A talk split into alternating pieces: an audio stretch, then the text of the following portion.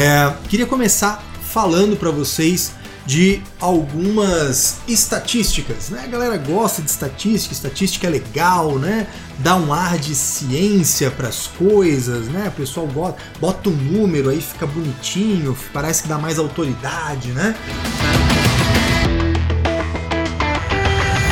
Então, olha só que interessante. Eu não sei se você sabe, mas é, foi feito um estudo, né, uma pesquisa em nível global pela PwC.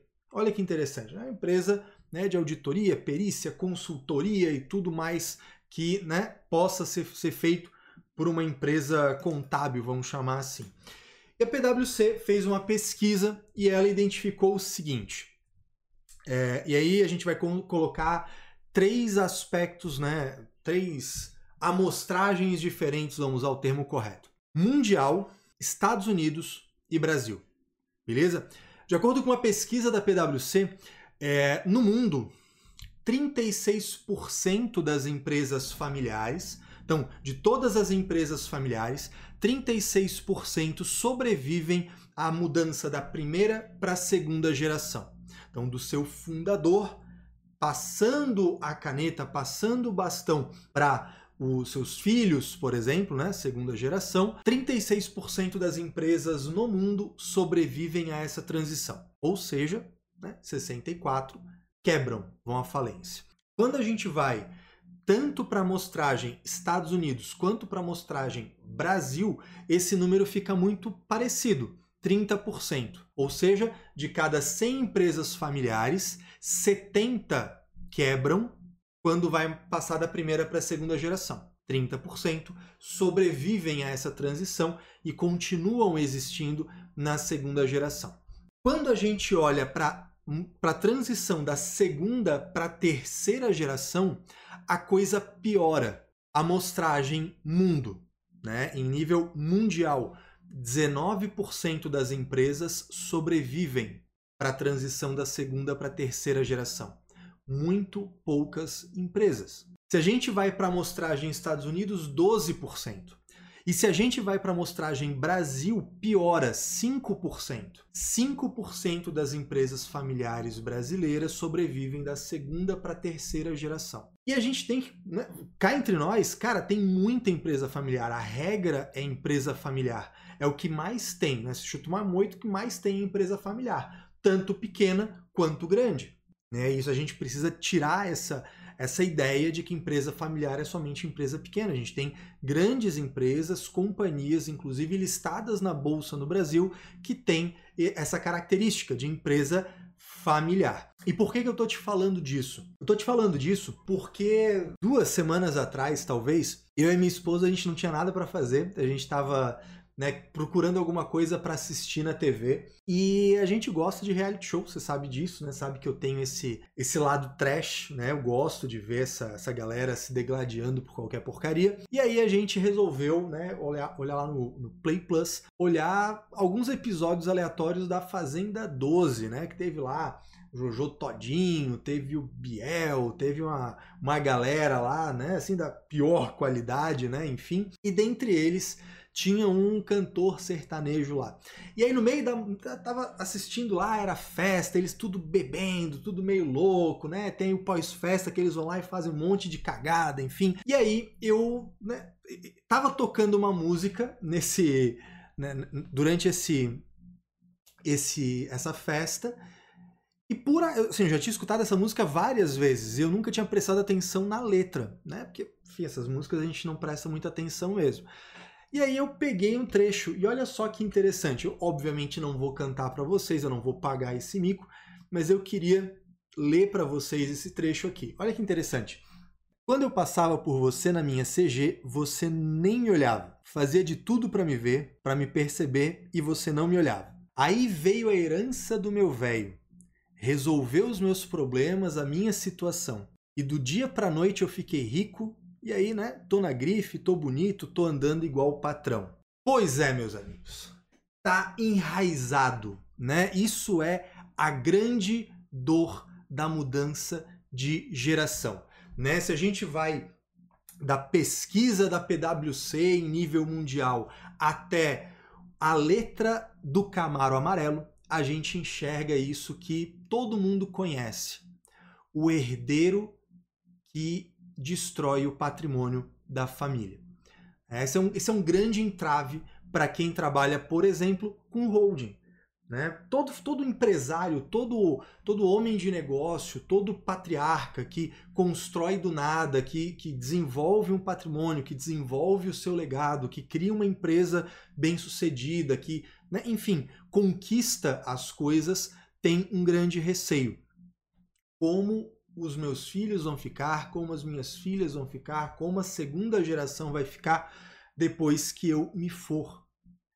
E não raro a gente tem né, aquele perfil do patriarca, da matriarca, trabalhando muito, né, progredindo, conquistando coisas, né, acumulando patrimônio, desenvolvendo ali uma estabilidade, uma segurança financeira.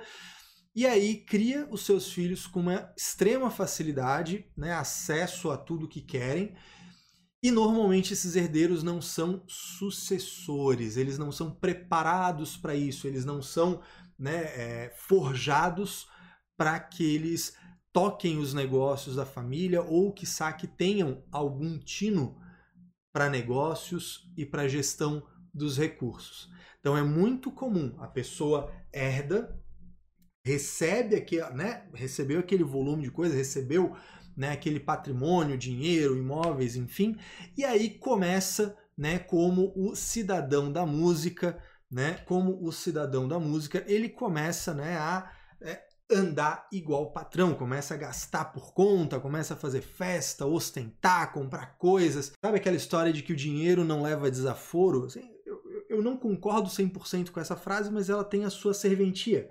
Aí a gente tem que pensar que o dinheiro não é infinito a gestão era feita por alguém, né, pelo patriarca, pela matriarca, que tinha esse tino comercial. E quando ele vem né, a, a faltar, quando ele morre, quando os patriarcas morrem e passa para a segunda geração, o grande problema é essa transferência, essa sucessão não foi planejada. Os interesses dos patriarcas não estão sendo preservados. Existe uma diferença cultural muito grande entre a forma que, o patri... que os patriarcas tocavam a coisa e os seus filhos, a sua segunda geração. Muitas vezes os, os herdeiros sequer têm capacidade de gerir alguma coisa. E aí entra esse pilar importantíssimo do planejamento sucessório, por exemplo, quando a gente trabalha com holding. Né? Claro, a holding não é a única ferramenta para o planejamento sucessório. De verdade, não é mas é uma das ferramentas e é uma que eu trabalho, então é dela que eu vou falar aqui com vocês. Não só o planejamento sucessório em si, mas a profissionalização da gestão, a organização da empresa, da sociedade, da relação societária entre as pessoas envolvidas. E ali a gente fala, por exemplo, da governança corporativa, que parece um termo meio né, esquisito. Assim, se você colocar na, na, na, roda, você fala sobre governança corporativa. Parece uma coisa meio distante, uma coisa que é só para grandes empresas já muito estruturadas. Mas na verdade, na verdade, não é. E eu quis fazer essa live, quis trazer esse tema para vocês, porque no dia a dia, lidando com clientes interessados em holding, lidando com pessoas que querem fazer né, uma holding, normalmente esse desejo vem pelo quê? ou porque a pessoa tá cheia de problema e aí quer evitar risco, quer evitar desconsideração da personalidade jurídica, quer evitar que chegue no patrimônio pessoal, né? A gente tem esse comportamento. Ou um outro que é muito comum, quer pagar menos impostos. Ah, quero pagar menos impostos, eu quero que o inventário, quero que seja mais barato que o inventário, ou então os meus rendimentos atuais eu quero que sejam tributados numa carga menor, né? A gente costuma ter essas coisas. Beleza, tudo isso é muito importante. Show de bola. Só que tudo isso está no curto prazo. Ainda que o empresário, ainda que a família não perceba isso, você, contador, precisa entender que existe um outro jogo ali, que é um jogo de longo prazo, que é o jogo de você perceber que aquele patrimônio, que aquela empresa, que aquele grupo de empresas é que aquela, aquela galerinha ali, aquela família, tem uma dinâmica que depende do equilíbrio financeiro entre gerar receita e manter ou aumentar patrimônio, são duas coisas diferentes. Você não vive do patrimônio, você vive da receita gerada. E todo contador tem que ter muita clareza disso. Ah, eu tenho um patrimônio de 20 milhões, beleza, mas qual que é o teu fluxo de caixa? Qual que é a tua receita recorrente? Quanto você precisa para manter esse determinado padrão? Né? Esse padrão de vida, de gasto, de, de festa, de viagem, do, do que quer que seja. Isso é propriamente o contador pensando né, naquilo que é a sua ciência de estudo, na ciência contábil. Claro, tem todo o planejamento sucessório, aí você vai entrar né, na, na, nas ferramentas. Né, quando fizer uma doação das cotas da holding para os filhos, né, vai doar a nua propriedade, reservando usufruto para os pais, e ele vai ter o poder econômico e político, beleza. Né? Quando você fizer a doação para os filhos, dependendo do caso, você pode gravar isso com inalienabilidade, para que ele não possa vender e fazer cagada, né? com impenhorabilidade, para que ele não possa dar em garantia em negociações, né? Tantas outras cláusulas que vão estar tá ali, são, são estruturas e realmente né, advogado e contador em parceria vão desenvolver isso. Né? Você vai ter o que é próprio lá da governança corporativa, você vai ter um acordo de sócios, você vai ter um pacto de família, né? E talvez vai restringir que um desses filhos seja administrador. Porque ser herdeiro, ele nasce herdeiro. Agora, ser sucessor depende de uma série de características. Ele precisa ter determinadas características para que ele tenha sucesso gerindo o negócio. Do contrário, é melhor que se coloque um administrador não sócio, um profissional contratado que tenha a, a, as habilidades técnicas e comportamentais para fazer isso acontecer. Agora, note que tudo bem, tem todo esse ferramental, tem esse monte de coisa que é muito importante que num planejamento de holding seja levado em consideração. Mas tem uma conversa inicial que é simples, que no final das contas é, é contabilidade e finanças básicas. Cara, qual o teu patrimônio? Tanto. Quanto que tu gera de receita, de rendimento, de lucro? De onde vem o dinheiro que mantém o padrão de vida? Qual a expectativa de remuneração recorrente de cada pessoa envolvida?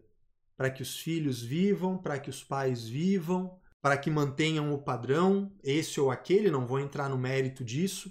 Essa é uma conversa necessária não pensando em encantar o cliente com números, porque afinal de contas o que encanta o cliente num primeiro momento é falar: olha, você vai fazer a holding e vai pagar menos isso, menos aquilo, vamos conseguir não ter o ITBI, vamos conseguir fugir ou reduzir o ITCMD, beleza. Tudo bem, isso é importante, claro que é. Não estou dizendo que não seja. Eu mesmo dou aula falando sobre isso. Tem live aqui no YouTube falando sobre isso. Mas a grande questão, o principal que eu queria trazer para vocês é uma das grandes ameaças do sucesso da holding e uma das grandes ameaças da perpetuação dos negócios da família é justamente o herdeiro. É justamente esse cara. Tem uma frase, né? Eu pro título dessa live eu usei ela já de, deixando claro o assunto, né? Proteger a família da família. Né? Você tem que proteger a família dos perigos que a própria família traz. Né? Existe uma frase que a gente usa lá na formação em holding, eu e o Renato, que é ambígua de propósito. Né? Que um dos objetivos do nosso trabalho com holding é proteger o patrimônio da família. E você pode entender essa frase como proteger o patrimônio da família dos riscos com terceiros, mas ao mesmo tempo proteger o patrimônio da própria família, do risco que a própria família traz. E é muito comum que o herdeiro seja um risco muito grande. Não só porque ah, ele vai casar com alguém, essa outra pessoa vai poder acessar o patrimônio. Não, porque a gente trabalha com incomunicabilidade, a gente trabalha com outras figuras aí, né? Na maioria dos casos dá para cuidar disso de forma preventiva. Mas o próprio herdeiro. E assim, cara, é herdeiro, bicho, não tem muito para onde correr, entendeu? Pode até deixar um dentro da holding, o outro fora com outro patrimônio, tudo bem, até dá, mas normalmente os herdeiros vão todos para holding justamente para facilitar a, a, divisão da herança, né, pensando em disponível e em legítima, e nós precisamos, durante esse planejamento inicial, já trazer isso.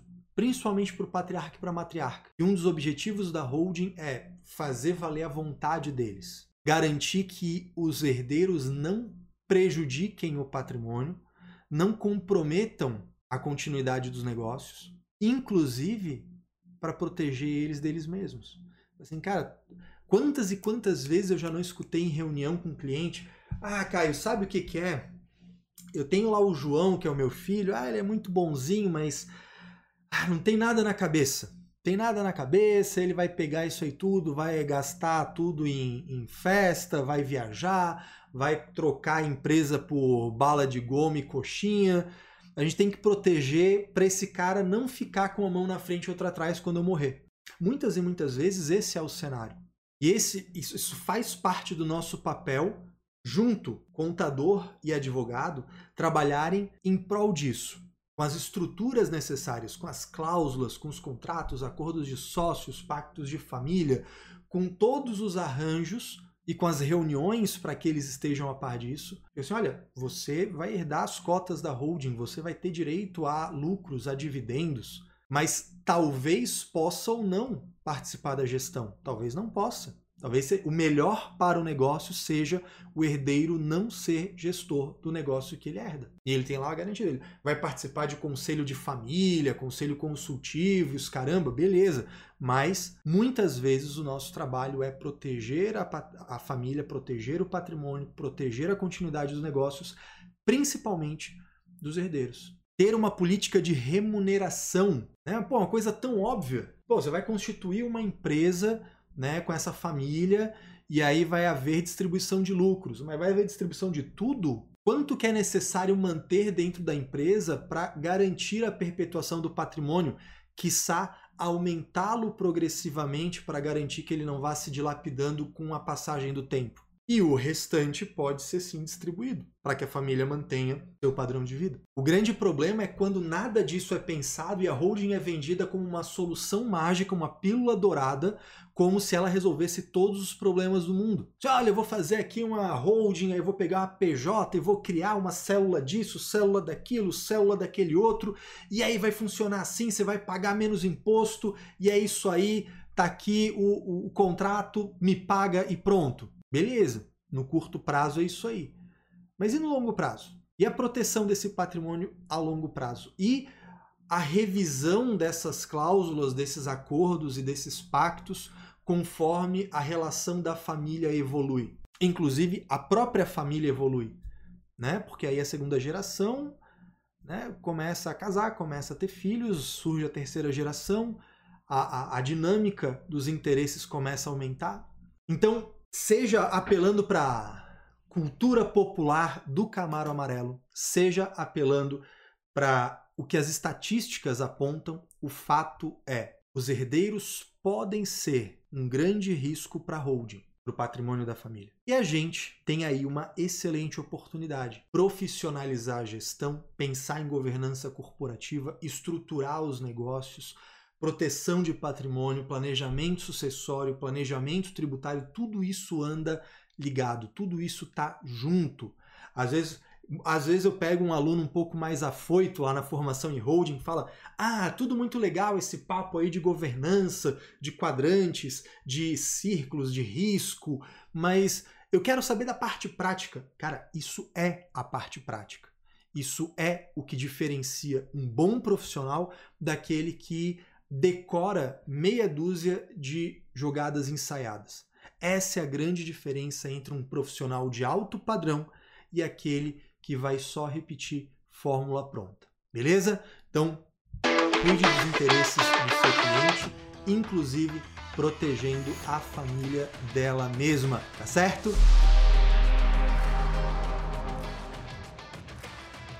Gente, eu espero que tenha sido útil para vocês, eu espero que tenha dado aí alguns insights da profundidade que é trabalhar com holding. Se você gostou desse vídeo, se você gostou dessa live, vai aqui embaixo, deixa o teu joinha, se inscreve no canal, ativa as notificações para ficar sabendo de tudo que acontece. E além disso, se você usa o Instagram, né? Se você não mora numa caverna e usa o Instagram, eu tô lá como arroba Caio Melo Oficial.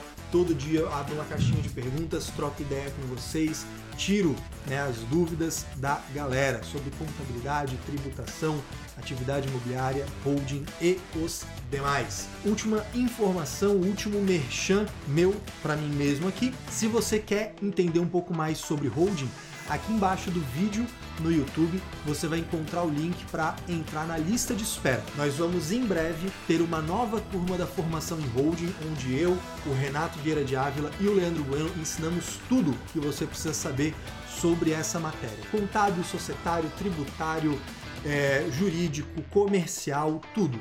Desde prospectar até entregar, nós ensinamos tudo o que você precisa. Se você quer estar na próxima turma da formação em holding, vai aqui embaixo, clica no link, se inscreve na lista de espera para ficar sabendo em primeira mão. Tá? Caio, eu não estou vendo link nenhum. caiomelo.com.br barra FH. F de formação, H de holding. Tá certo? Muito bom. É, Bruno, então, atividade imobiliária e holding as duas áreas mais divertidas de se trabalhar. Eu concordo, eu acho demais, eu curto muito essas áreas.